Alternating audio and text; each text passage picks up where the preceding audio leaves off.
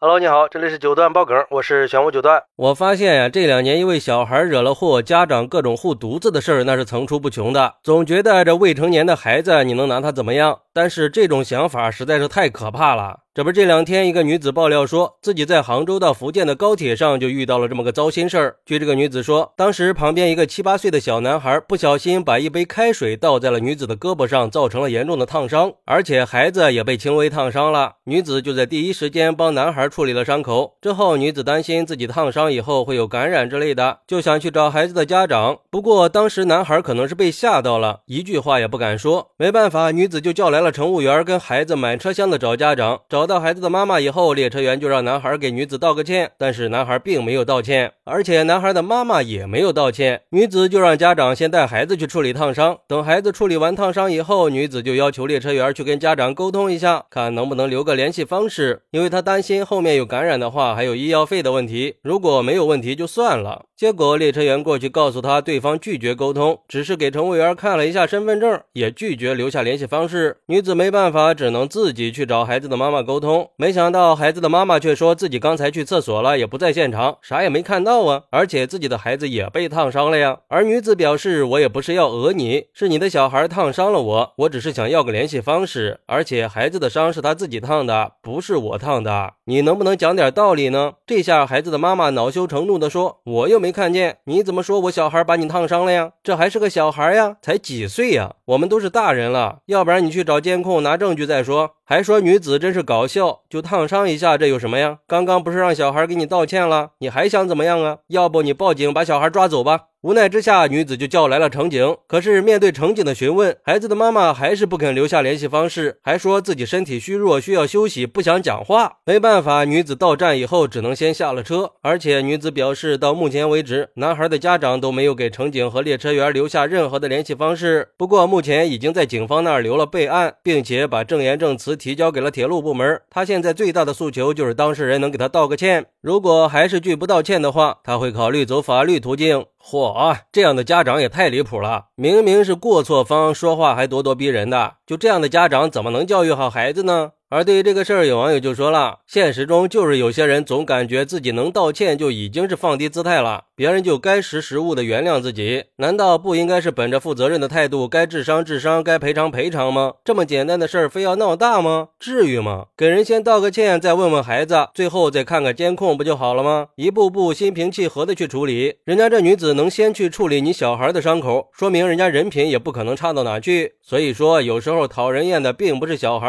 而是这种。不负责任的家长出了问题不敢承担责任，而且看上去这个女子应该也是读过书的，有理有据的去讲道理。只能说遇到这种不讲理的人，再有理的道理他都是没用的呀。现在的网络风气就好像是有理也要错三分呀。还有网友认为，这孩子摊上这样的家长也算是毁了。不管你小孩多少岁，小孩可以不懂事但是大人不能不懂事吧？既然你家小孩做错了事儿，那就是大人监护不到位，就这么当着孩子的面去推卸责任，小孩耳闻目染的，以后也会变得没有担当。这样的教育方式让人担忧啊。不过，也有网友认为，自从有了网络以后，社会都没有包容度了，也没有了相互理解，生活里的一点小事都被无限的放大，完全没有了缓冲的空间，导致一个小事儿就能活生生的拖垮一个人呀。关键是听女子的声音，烫的也不严重啊。不是也让男孩道歉了吗？要联系方式不就是想讹钱吗？要不然就是故意炒作。我觉得把视频发到网上的做法本来就是很不道德的。但是我觉得吧，设身处地的想一想，如果我是这个女子，遇到同样的事儿我也会用同样的方式去维护自己的权益。毕竟，如果每个人都愿意讲理的话，谁又会跑到网上去寻求所谓的公道呢？更何况本来就是孩子做错了，作为孩子的妈妈，你不好好教育孩子，反而是用一堆的歪理去狡辩。反正我觉得呀，作为家长，至少要给孩子做个好榜样。而且，如果当时能好好沟通，可能就没有这么多事儿了。虽然说孩子可能是无心之举，但是责任是一分都不能少的。就像一个律师说的，这个妈妈说这种话，真的就是不讲理了。孩子侵犯了别人的权益，不光是孩子应该诚恳的道歉，家长因为监护不到位也应该道歉。另外，这个事儿确实不需要把孩子抓走，不给联系方式也没关系。既然已经发生了纠纷，那查一下监控，看一下烫伤的过程。程，然后再调取购票记录，轻而易举的就能获取身份信息了。既然不愿意诚恳的道歉，那就去法院起诉，相信法院会予以支持，公开赔礼道歉的。因为民法典有明确规定，无民事行为能力人或者限制民事行为能力人造成他人损害的，由监护人承担侵权责任。监护人尽到监护职责的，可以减轻其侵权责任。所以在这种情况下，女子受伤之后，可以直接要求孩子的家长承担赔偿医药费。如果不赔偿，也根本就不需要跟他理论，可以直接去寻求法律的帮助。看看，这都是有法律依据的。而且说实话，我作为一个家长，我是真的很难理解这个妈妈的一系列操作。换成是我儿子烫伤了别人，别人还在第一时间帮我孩子处理了伤口，我一定会第一时间表示感谢，并且承担所有的责任。毕竟家长是孩子的第一任老师呀，我们有责任给孩子做好表率，教会孩子做个有担当的人，不能说动不动就拿孩子的年龄去说事儿，让别人无无条件的去宽容自己。在这种情况下长大的孩子呀，他只会养成推卸责任的毛病。所以，我还是想呼吁加强家庭教育，让孩子从小就树立一个正确的价值观和。责任感，教会孩子不能只关注自己的权益，也要尊重和考虑到别人的利益。好，那对于这个事儿，你有什么想说的呢？快来评论区分享一下吧！我在评论区等你。喜欢我的朋友可以点个订阅、加个关注、送个月票，也欢迎点赞、收藏和评论。我们下期再见，拜拜。